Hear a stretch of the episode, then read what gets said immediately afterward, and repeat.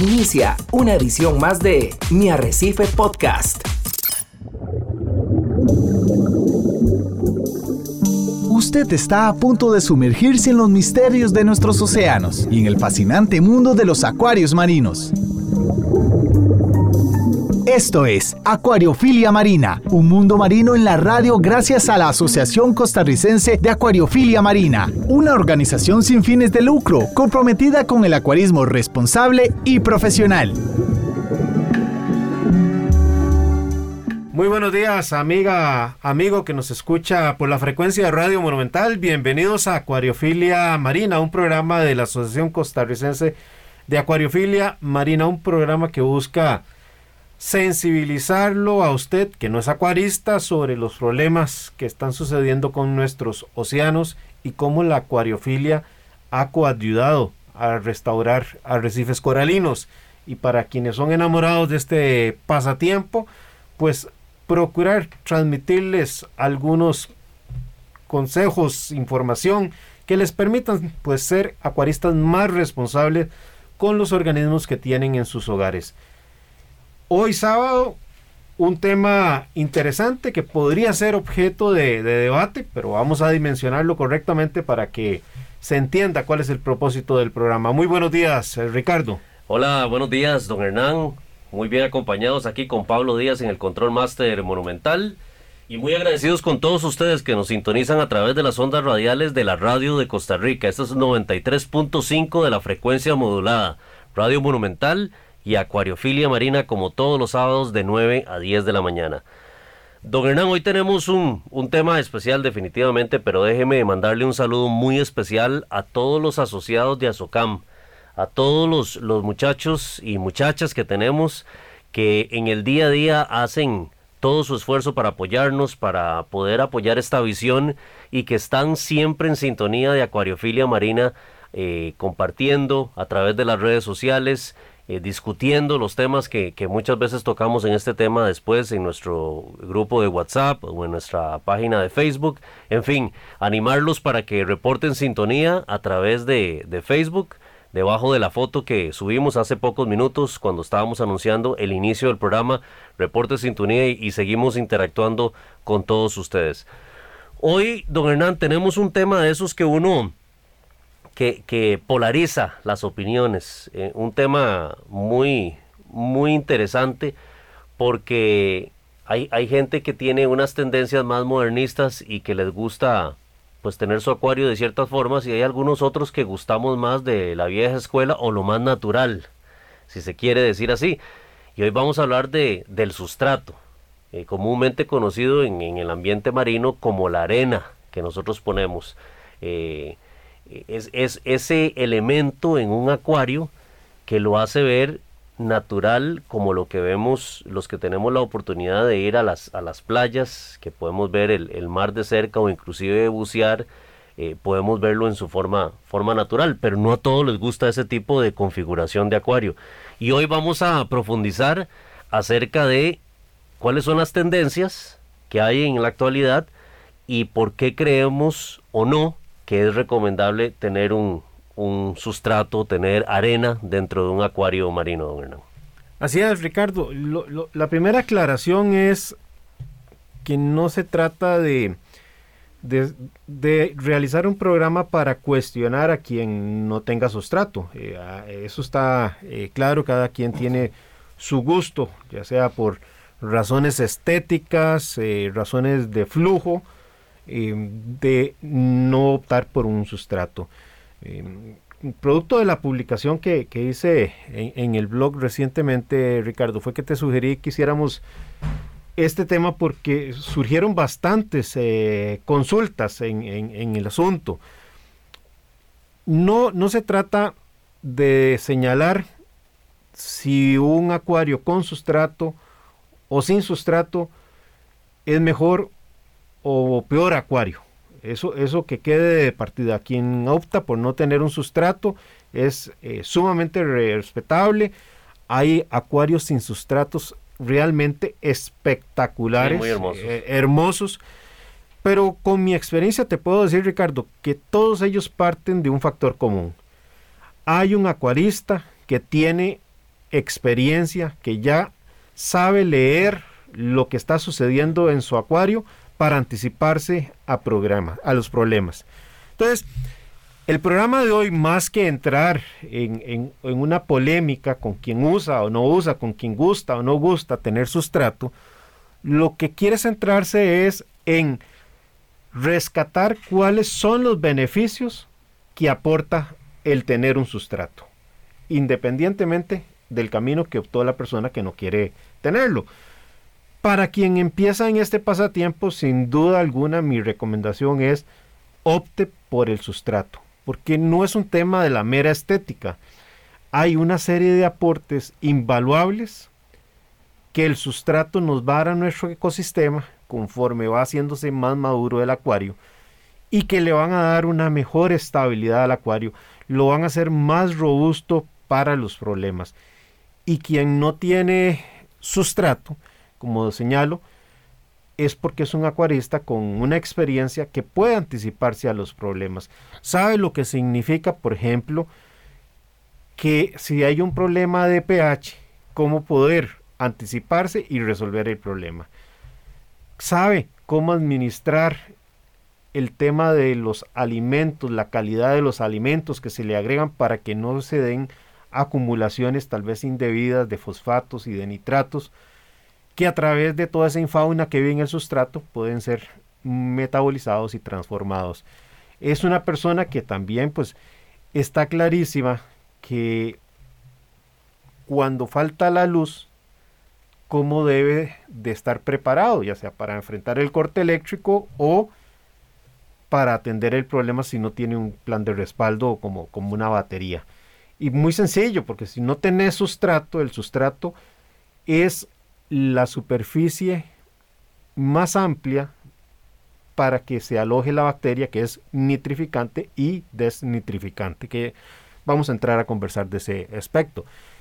Estos acuarios, sobre todo los que optan por tener un acuario sin sustrato y además de eso un espacio negativo muy amplio, es decir, poca presencia de roca en el acuario, tienen que llevar probablemente al eh, sump, al sumidero del acuario, las eh, alguna forma de reemplazo. Eh, sí, alguna forma que les haga el reemplazo de lo que tendrían en el acuario principal.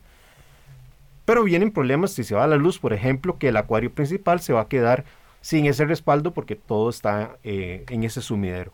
Pero bueno, ahí entran las bombas de respaldo, etcétera. Pero eso es un acuarista que sabe cuáles son los pasos que tiene que estar observando o dar para evitar que se den los problemas.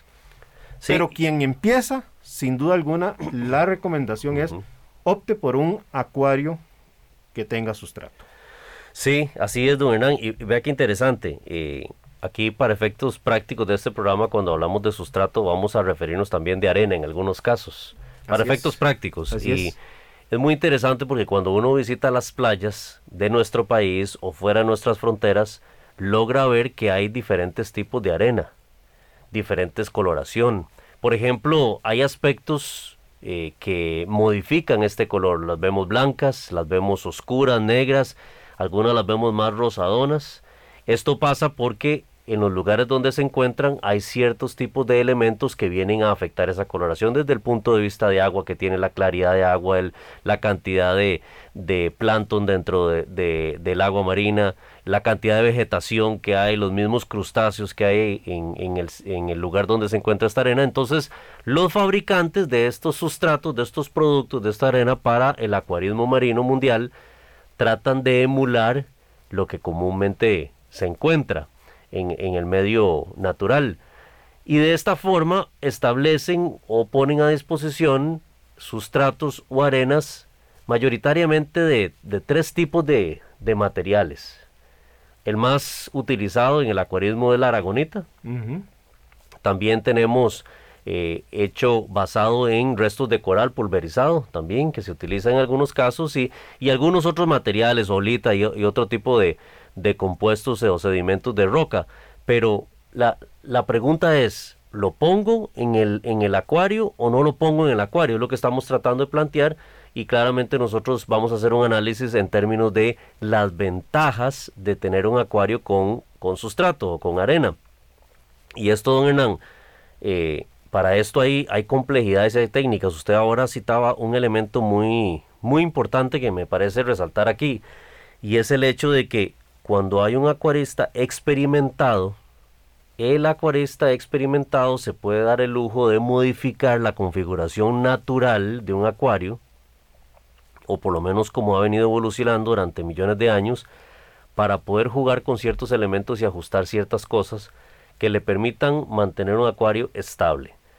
Si usted tiene un acuario con sustrato, con arena, ese elemento en su acuario le va a servir, como usted lo decía ahora, para tener muchísimas ventajas dentro de un acuario. Si usted no lo tiene dentro de su acuario, como ya lo decía anteriormente, tiene que buscar alguna forma de establecer un elemento eh, en, en, el SOMP o en algún otro lugar que venga a darle un medio de existencia a muchas de esas bacterias benéficas. Pero el riesgo y el mantenimiento del acuario tiene que ser más exhaustivo, tiene que ser más disciplinado para poder eh, subsanar algunas, algunos riesgos que puede llevar esa configuración. Es correcto, Ricardo. Vos bien señalabas que idealmente eh, la arena es eh, la aragonita. en el mar también encontramos otros tipos de, arena, como está la dolomita y, la calcita. Pero para nuestros acuarios, la recomendación por lo menos que yo me atrevería a, darles es utilicemos aragonita, porque la aragonita mm, va a ayudarnos también a hacer más estable el pH. Eh, la aragonita tiene un efecto de, de buffer. Por la actividad de las bacterias, que se van a ir formando conforme ese acuario se va desarrollando y va siendo más maduro, producto también de desechos metabólicos, etcétera, hay cierta acidificación en el agua. Y eh, hablamos, por ejemplo, de la acidificación de los océanos por el, aumento del dióxido de carbono. Y en nuestros ecosistemas cerrados, pues eh, eh, no hay ninguna diferencia. Suceden fenómenos similares y a veces hasta más abundantes. ¿Por qué? Porque quien tiene un reactor de calcio mete dióxido de carbono para disolver precisamente esa aragonita y aportar eh, la alcalinidad y carbonato, el, calcio al, acuario. La ventaja de la aragonita, y se dice que es, que es metaestable, es porque ella va a ir disolviéndose y por tanto liberando alcalinidad, liberando esos ese carbonato y ese calcio hasta alcanzar un pH de 8.2, que es el pH que podemos encontrar en, el mar. Y hay que decir otra cosa también, la, e, esta arena o este sustrato que nosotros utilizamos, también tenemos que entender que es de origen olítico, es decir, que es producto de acciones sedimentarias. Y por eso es que tal vez escuchamos con bastante frecuencia eh, en, anuncios de organizaciones que protegen la vida de los arrecifes diciéndonos no compren el pez loro. El pez loro es uno de los grandes responsables de entregarnos esas bellezas de arenas blancas. El pez loro se va a arrimar al coral, va a tratar de alimentarse del alga que está presente en, en el coral y va a ir fraccionando, haciendo, pulverizando esa alga y va creando eh, esos, sedimentos. esos sedimentos. Pero también encontramos otro tipo de, organismos, eh, como podrían ser las eh, estrellas de mar, los mismos cirujanos, tenemos otros organismos que ya no están del lado tal vez de, estos peces o estos invertebrados como las, los, erizos, pero son algas, y aquí eh, la más conocida por todos los acuaristas, pues, es eh, el, alga coralina. Pero hay otras también como la, la, alimeda, que es un alga que se forma a través de la estructura de carbonato de calcio, que cuando muere libera y se van creando esos eh, sedimentos.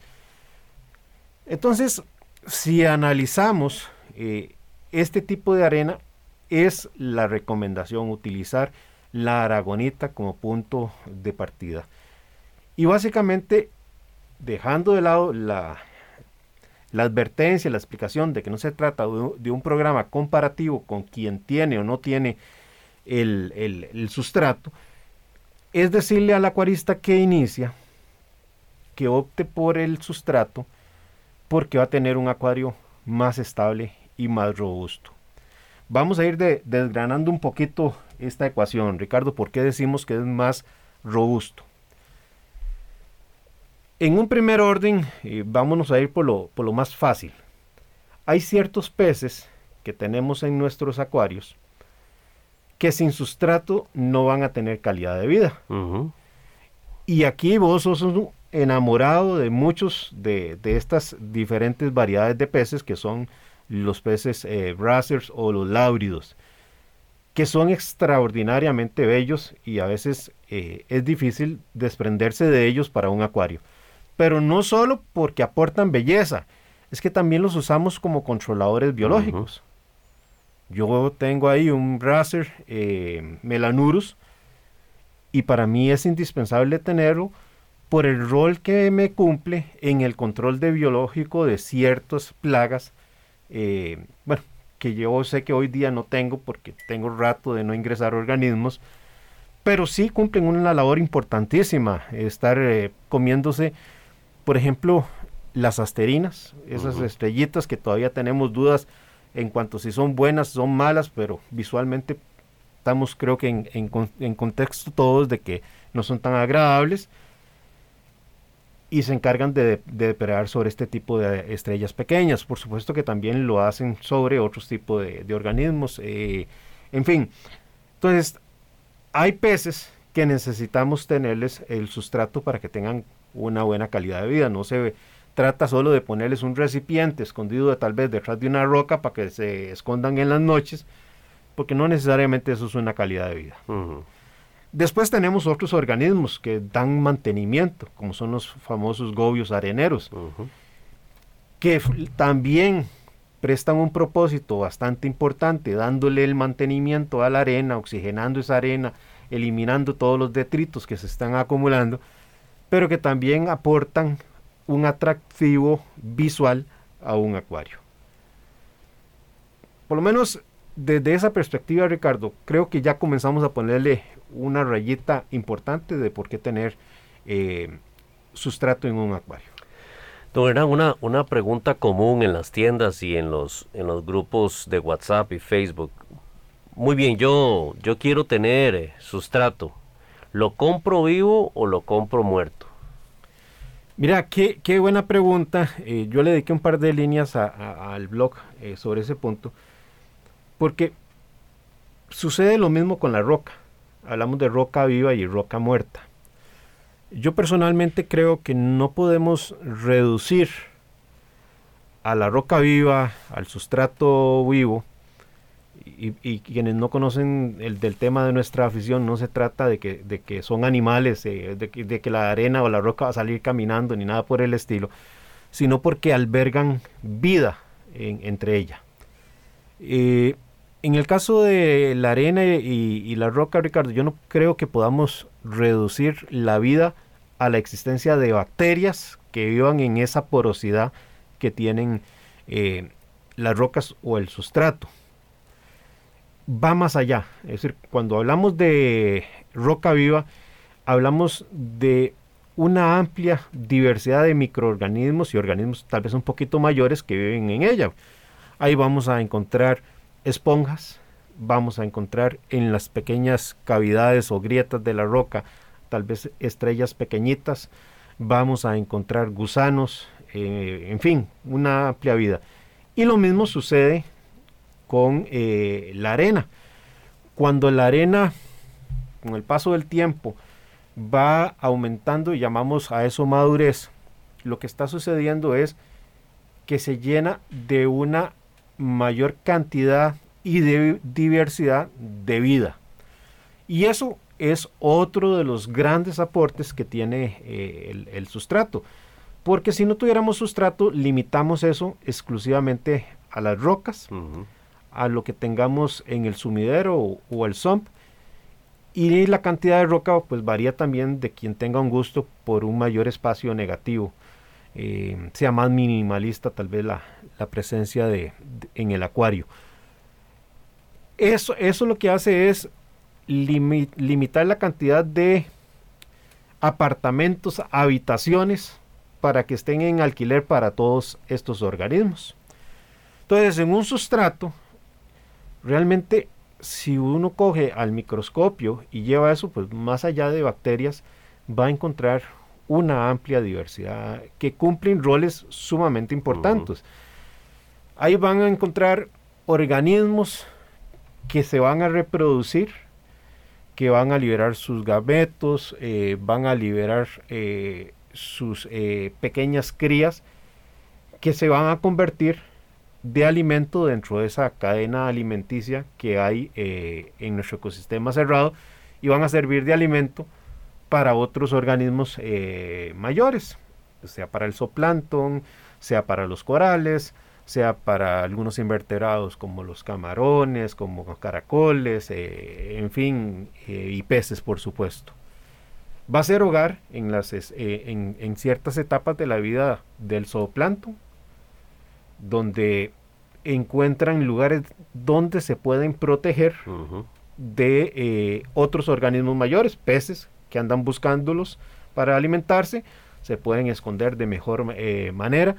Entonces por ahí el tener sustrato, no solo para ir haciendo pequeños resúmenes, Ricardo, nos va a ayudar en la estabilidad del pH, actuando como buffer, como apuntábamos eh, minutos atrás, no solo nos va a aportar la liberación de carbonatos eh, de calcio a la columna de agua para que estén disponibles para nuestros corales o cualquier otro organismo que, que haga estructuras de carbonato de calcio, sino también que constituyen refugios, apartamentos, habitaciones para una amplia variedad de organismos, que van a servir de alimento para organismos mayores. Pero esos organismos eh, que viven ahí, que podríamos decir que es la infauna, todo lo que vive en, esos sedimentos, en, ese, en esa arena, a su vez cumple roles fundamentales. En nuestro acuario esos organismos mayores van a producir desechos. Los corales sueltan moco, los peces botan la uria o sus heces, habrá alimento que le damos a, nuestros organismos que no termina siendo consumido, consumido. Eh, habrán otros organismos que mueren, etcétera.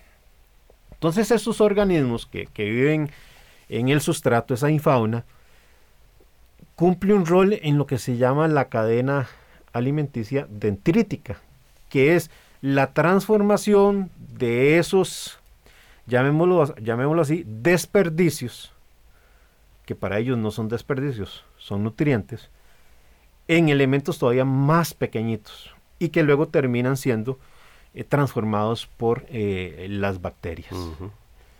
Entonces, el sustrato cumple un rol importantísimo dentro de nuestra filtración biológica, que en la segunda parte del programa le vamos a dedicar un poquito más de tiempo, por eso lo estoy dejando hacia esa otra parte del programa, a todo lo que tiene que ver con la nitrificación y eh, la desnitrificación. En la medida entonces que restamos la presencia del sustrato, vamos a tener pHs más inestables, vamos a tener un poquito de, menor presencia de eh, carbonato inorgánico, que alcalinidad y eh, calcio. Vamos a tener menor presencia de alimento para otros organismos, lo cual es muy importante, porque cuando nosotros introducimos alimentos procesados, estamos metiendo contaminación, si se quiere ver, a nuestro ecosistema, porque lo que no se ha consumido va a quedar dando vuelta ahí si no lo exportamos. Entonces, al haber reproducción de organismos, eh, huevos de esos organismos que sirven de alimentos a otros organismos y estos otros organismos luego sirven de alimento en esa cadena a otros, vamos a tener un acuario con mayor posibilidad de ser autosustentable y eso es un, acuario con, con mayor posibilidades de tener éxito. Pero vamos a tener también un gigantesco ejército transformando desechos, no solo las bacterias.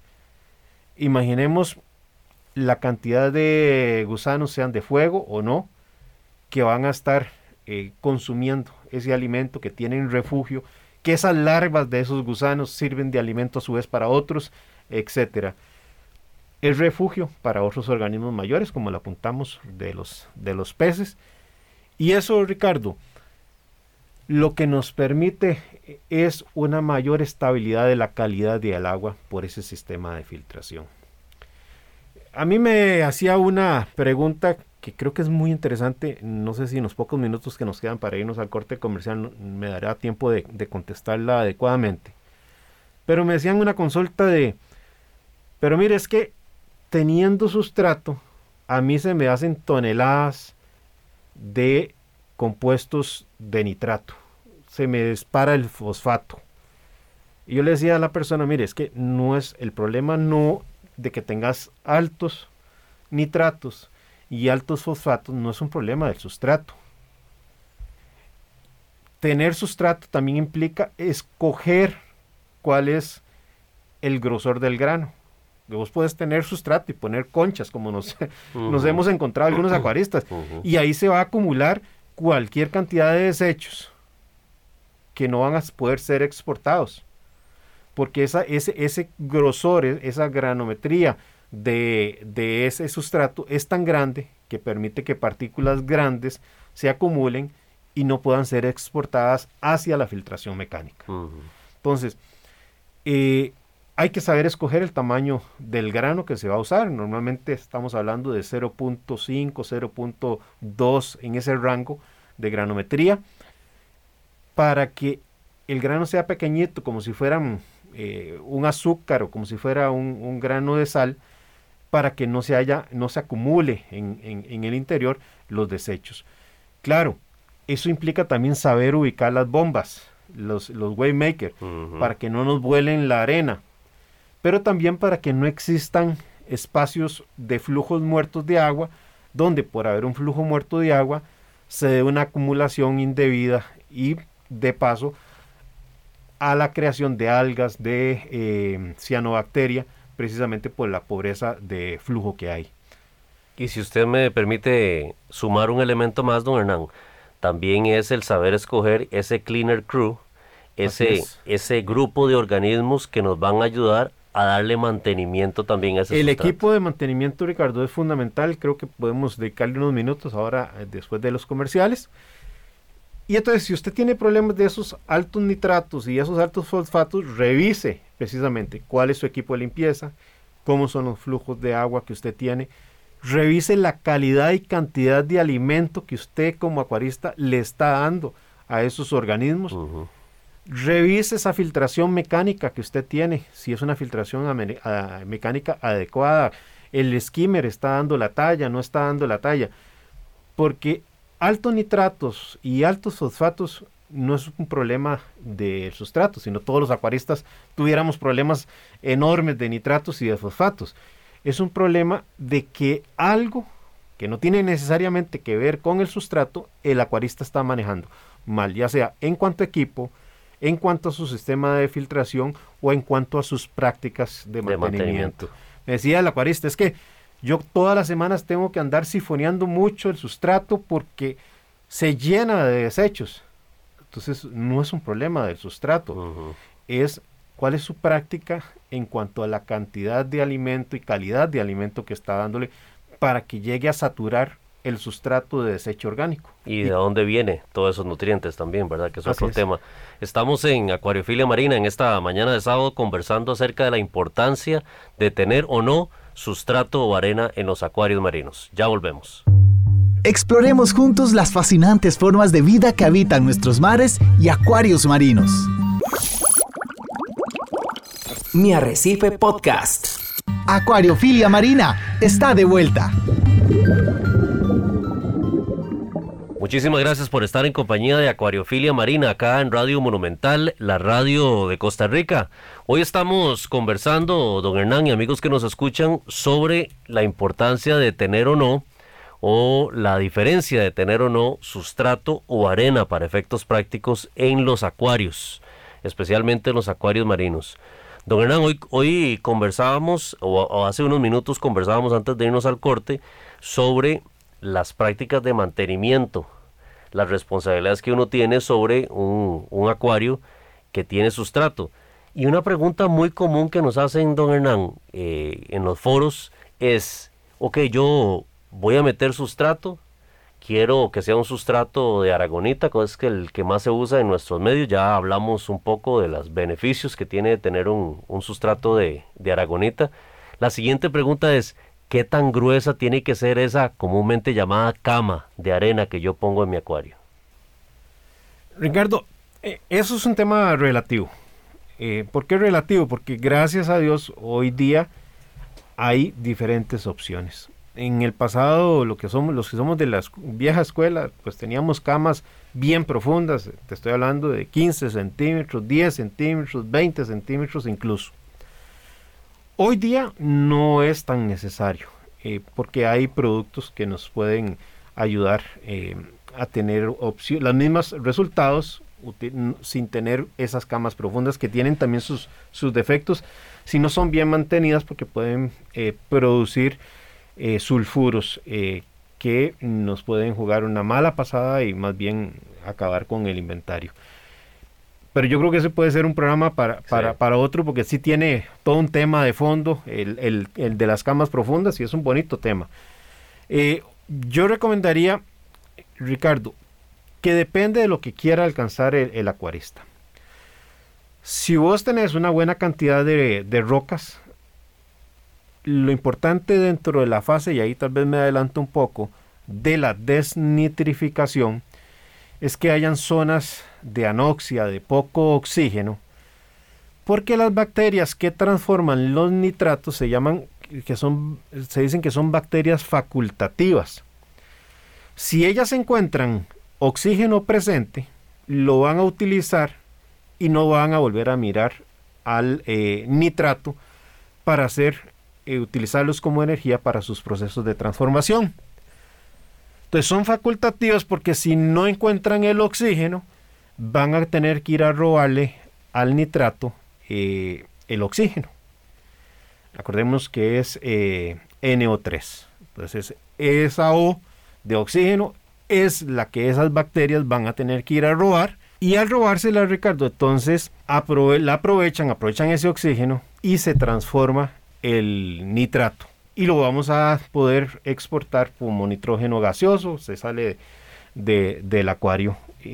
entonces hay que crear un entorno adecuado para que exista la desnitrificación. Esta desnitrificación entonces se da en esas zonas de pobreza de oxígeno o de ausencia de oxígeno y eso lo logramos en las profundidades, por ejemplo, de las rocas. Ahí tenemos esa etapa de desnitrificación. En el sustrato del acuario lo podemos lograr, pero lo que se ha encontrado es que ocupan más de 3 centímetros para, lograrlo. Porque todavía esas primeras, esos primeros centímetros del sustrato todavía tienen mucha carga de oxígeno, más que hay mucho organismo, esa infauna que comentábamos en la primera parte del programa, que está revolcando, que está dándole rotación a la arena y, por tanto la, la, el, mismo movimiento de agua también, los peces moviéndolo. Entonces, claro. Si querés hacer la desnitrificación en, la parte del sustrato, sí vamos a ocupar un poquito que la cama sea un poco más profunda y que de paso sirva de, de consejo para aquellos que tienen un sumidero o un SOM y ponen esos biobloques en el SOM que va a sucederles exactamente lo mismo.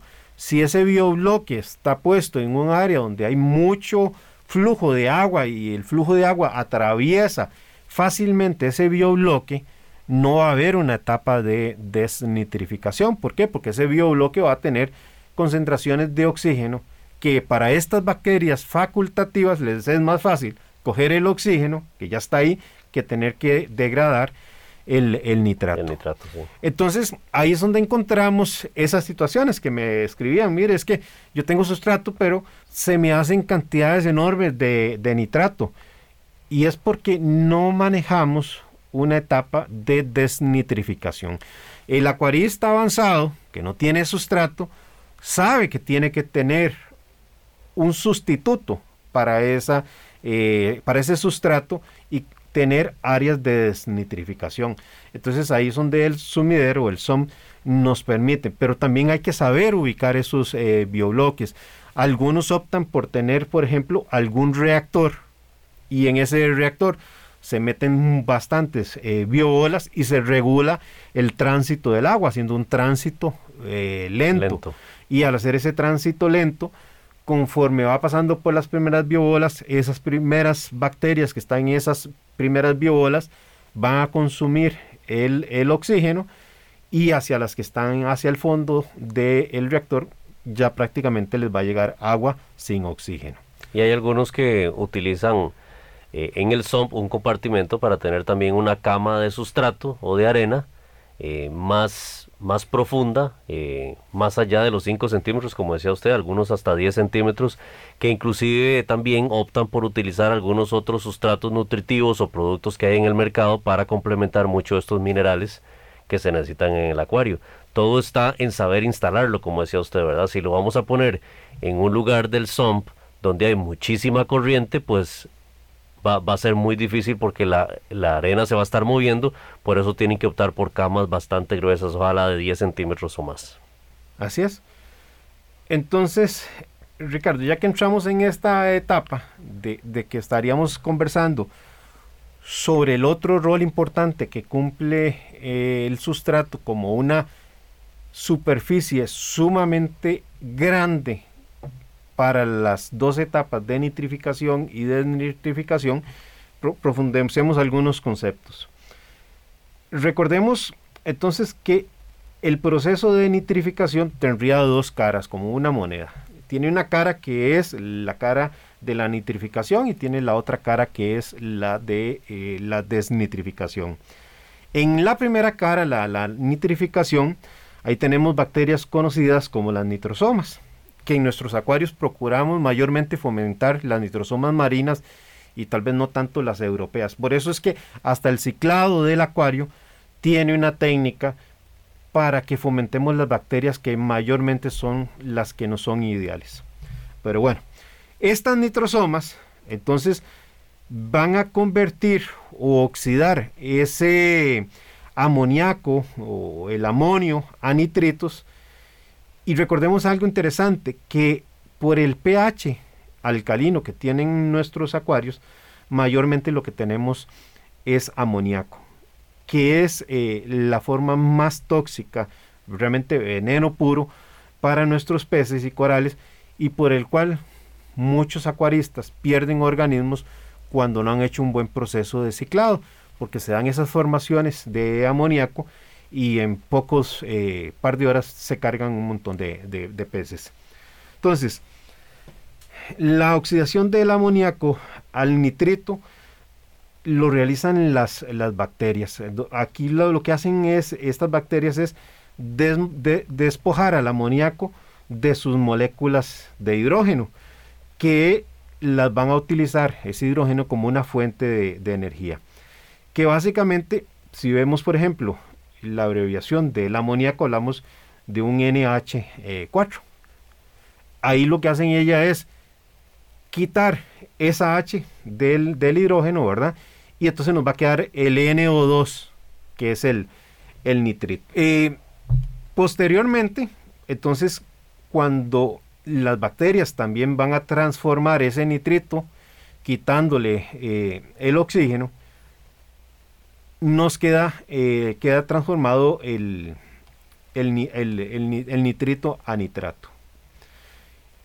En la segunda etapa, eh, aquí tenemos otro tipo de bacterias que eh, se van a encargar de esa transformación del nitrito al nitrato. y acordemos que ese nitrato es mm, sumamente fértil para todas las algas eh, indeseables que, que, tenemos en nuestros acuarios. Entonces, hay que, hay que exportarlo, hay que sacarlo del acuario, pero también no podemos dejarlo del todo ausente, porque nuestros corales tienen una relación simbiótica con las zoosantelas y requieren también de, de, esa forma, de, ese, de ese abono. Eh, en el caso de los nitritos, aquí hay que hacer eh, un paréntesis eh, que me parece que, que, es importante para la acuariofilia marina, porque existen algunas eh, imprecisiones o fundamentos incorrectos respecto de, del nitrito y que creo yo fueron traídos por las prácticas del, del acuarismo de agua dulce al, al marino. En el caso de los sistemas de agua dulce, el nitrito es bien peligroso y es bien tóxico. Pero esa toxicidad, sin decir que, sin, querer señalar de que no es tóxico, no tiene el mismo peso de toxicidad en los, en los acuarios eh, marinos. Eh, nada más para aclarar, por supuesto que eso no significa que eh, durante el ciclado nos aparece el nitrito y ya podemos meter peces, porque habrán unos que tienen mayores umbrales de tolerancia y otros menores umbrales de, tolerancia. Entonces, Ricardo, volviendo al tema o al ligamen que tiene este tema de la nitrificación con el sustrato, tenemos que entender que durante el proceso de, nitrificación se produce ácido. En este proceso se producen iones de hidrógeno, lo que explicábamos, que las bacterias se robaban aquella H, y al producirse eh, ese exceso o esa mayor cantidad de hidrógeno se afecta el pH. Y acordémonos que habíamos dicho que el sustrato era un buffer para el pH. Para que el pH no varíe en nuestro acuario, eh, lo que hace el acuario, digámoslo así, es echarle mano a la reserva alcalina para mantener ese pH estable. Pero cuando esa reserva alcalina es pobre o está comprometida por una mayor presencia de ácidos, ácidos como por ejemplo los generados adicionalmente con el dióxido de carbono que hablábamos de, los desechos de alcidosis, tenías reactor de calcio y todo lo que los desechos metabólicos de los peces, etcétera, ¿verdad? O la misma respiración el cuarto donde tenés el acuario que tenés presencia si es muy cerrado de dióxido de carbono. Exacto. Entonces ahí vamos a ver que van a haber mayores oscilaciones de, pH, porque adicionalmente si no tenemos una buena alimentación en cuanto a calidad y cantidad, vamos a producir también desechos eh, de comida que no son metabolizados por los peces o bien son metabolizados y se convierten en uria y en heces o quedan esos poquitos de comida dando vueltas que se van a descomponer y se van a transformar en nitritos. Y las bacterias van a tener mayor abundancia de comida, al tener mayor abundancia de comida van a seguir robando más y más esas H's y se va a producir mayor acidez en el agua, generando una eh, mayor variación del pH. El hecho, por tanto, de que se dé esa acidificación va a significar que ese carbonato de calcio que tenemos como sustrato, cuando hablábamos en la primera parte del programa, decíamos que era metaestable, va a hacer que se comience a liberar. Y de ahí es donde comienza a actuarnos como buffer. Y eso es, por tanto, una razón que le suma al tener sustrato. Quien no tiene sustrato va a tener que lidiar con esas mayores variaciones o mayor inestabilidad de eh, pH y ahí es donde solo la experiencia del acuarista avanzado va a decir, ok, tengo una inestabilidad de pH producto de tal y tal cosa y le encuentra la solución. Eh, por supuesto que a mayor producción de desechos orgánicos, como decía, vamos a tener esa mayor tasa de, nitrificación. Y a mayor tasa de, nitrificación, mayor producción de ácidos o liberaciones de estos iones eh, de, hidrógeno. Y también se da lo opuesto. Cuando hay menor producción de desechos orgánicos, ya sea porque tenemos una buena filtración mecánica, ya sea porque tenemos eh, medias que están capturando los desechos antes de que se descomponga, de que el skimmer eh, nos está ayudando a exportarlo, porque tenemos movimiento de agua que nos ayuda a mover que esos desechos no se nos queden en la arena, sino que se vayan a, las medias, etcétera, vamos a lograr una mayor estabilidad del pH, que obviamente van a dejar de entrar en esta etapa de nitrificación porque los logramos exportar antes de que se eh, consumieran y por tanto otra razón importantísima ahí es que vamos a afectar menos nuestra reserva alcalina. se va a tener que echar menos mano de la reserva alcalina para compensar esa inestabilidad del pH. Sí, interesante. Y entonces, eh, don Hernán, podríamos concluir que en el proceso de nitrificación, si no tenemos las condiciones adecuadas, vamos a empezar a ver la situación por la cual muchos de los acuaristas se enfrentan. Tengo mucha alga, no puedo controlar el alga, tengo fosfatos y nitratos altos.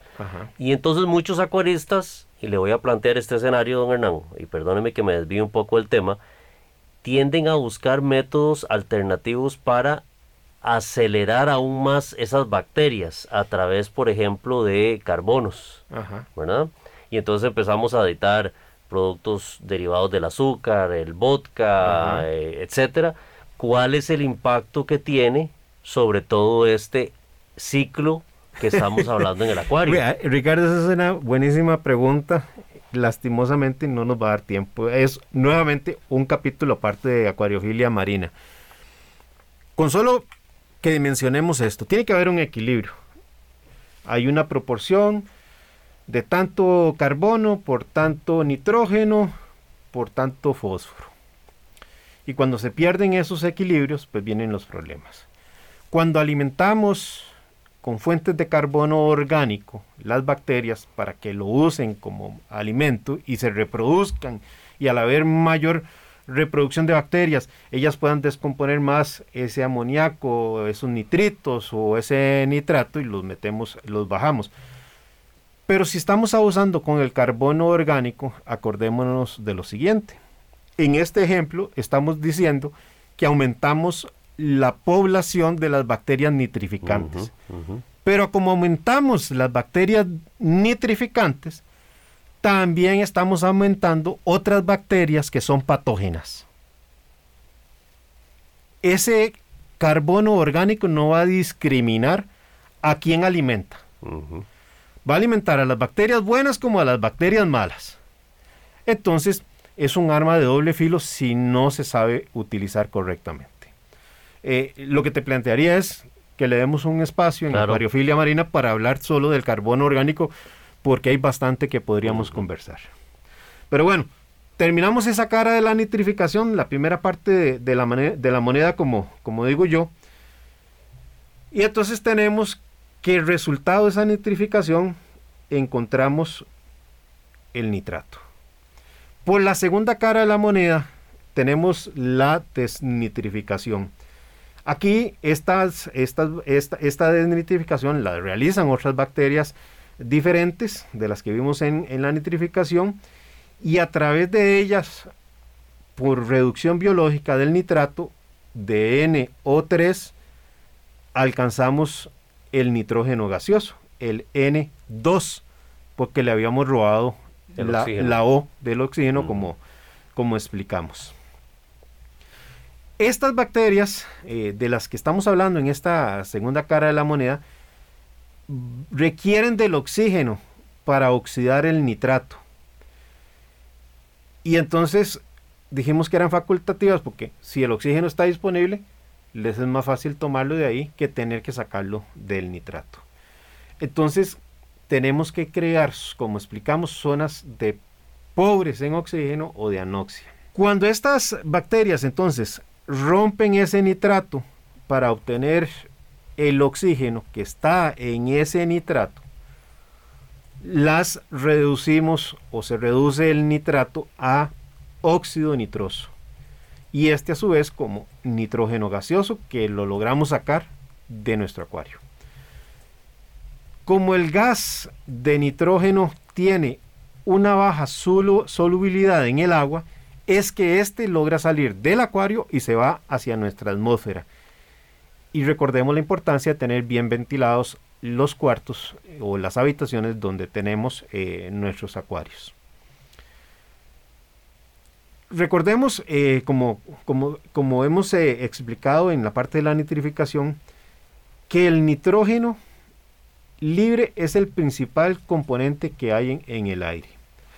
Por lo que cuando lo liberamos a la habitación nuestra, a su casa, no nos preocupemos eh, por la presencia de, de, ese... Em, em, no nos preocupemos por la liberación de ese nitrógeno. Entonces, así como la nitrificación, en la nitrificación el pH es relevante, en la desnitrificación también aunque no es un tema tan sensible como, como lo vimos en esa primera eh, cara de la moneda. Con la desnitrificación se logra que la reserva alcalina que se había comprometido, que se estaba tomando para estabilizar el pH, se quede nuevamente eh, de regreso. las, las, las bacterias en ese proceso de desnitrificación, digámoslo así, nos devuelven esa reserva alcalina. No necesariamente en una relación uno a uno, pero prácticamente en una relación uno a uno. Entonces, lo que habíamos perdido de la reserva alcalina regresa a, eh, de nuevo a la reserva alcalina y no lo notamos en, un buen acuario, no lo deberíamos de notar porque a como entra, eh, a como sale vuelve a entrar. El problema está en que a veces el acuarista dice, no logro levantar mi alcalinidad. Y no lo está logrando Ricardo porque él no está alcanzando esa segunda cara de la moneda de la desnitrificación. Entonces tiene problemas de nitratos altos y probablemente tiene un problema de que le cuesta sostener la alcalinidad, En, un parámetro eh, ideal. Eh, entonces yo creo que con esta explicación, Ricardo, pues estamos haciendo un resumen de los elementos más importantes. Me quedaría por ahí uno, que es que el tener sustrato nos ayuda a hacer eh, más eh, reflectante la iluminación y eso nos permite alcanzar eh, algunos puntos que tal vez si no la tuviéramos quedarían ciegos en cuanto a la reflexación de la iluminación en acuario. Pero para que eso funcione, tiene que haber un buen equipo de limpieza que, le, dé mantenimiento al sustrato. Así es, don Hernán. Entonces, para resumir, tener sustrato o tener arena en el acuario trae muchísimos beneficios. Hablamos de los beneficios para los seres vivos que tenemos porque muchos de ellos habitan dentro de la arena, muchos de ellos se refugian durante la noche dentro de la arena, muchos de ellos se reproducen dentro de este sustrato o arena también hablamos de las ventajas de tener sustrato desde el punto de vista de los procesos de nitrificación y de nitrificación también en el acuario. Y acabamos también de tomar el tema este sobre la reflexión o el reflejo de luz que hace la arena, siempre y cuando esté limpia, claro está, para beneficio de los seres vivos que dependen del proceso de fotosíntesis y que a lo mejor en la parte de arriba no están tan expuestos y que entre el reflejo de los vidrios y el reflejo de la arena pueden tener un poco más acceso a estas ondas de luz. Así es. El, programa ha sido bastante interesante. Nuevamente, no para desatar un debate si es mejor o no es mejor, es simplemente para el acuarista que inicia, que conozca las razones por las que teniendo un sustrato va a alcanzar un acuario más estable de no tener sustrato, más si está empezando en este pasatiempo. Así es, así que dejamos la, la inquietud, manifestamos nuestra posición, nuestras perspectivas y le agradecemos muchísimo a usted que nos, eh, nos, acompañó en esta mañana de sábado acá en Acuariofilia Marina. Por supuesto que lo invitamos para que continúe en la gratísima compañía de Radio Monumental, la radio de Costa Rica. Acuariofilia Marina, un mundo marino en la radio, gracias a la Asociación Costarricense de Acuariofilia Marina. Mi Arrecife Podcast.